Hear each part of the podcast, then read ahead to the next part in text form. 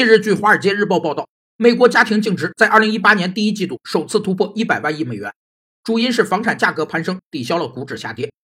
净资产是一个时点数，等于资产总额减去负债总额。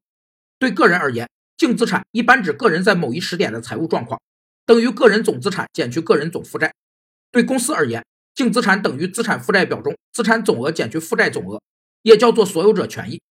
对基金而言，净资产代表共同基金的实际价值。等于基金所拥有的资产总值减去所有的负债，包括应分摊的开销成本。净资产按照是否限制使用，可分为两类：一类是对资产或资产所产生的经济利益的使用设置时间限制或用途限制的限定性净资产；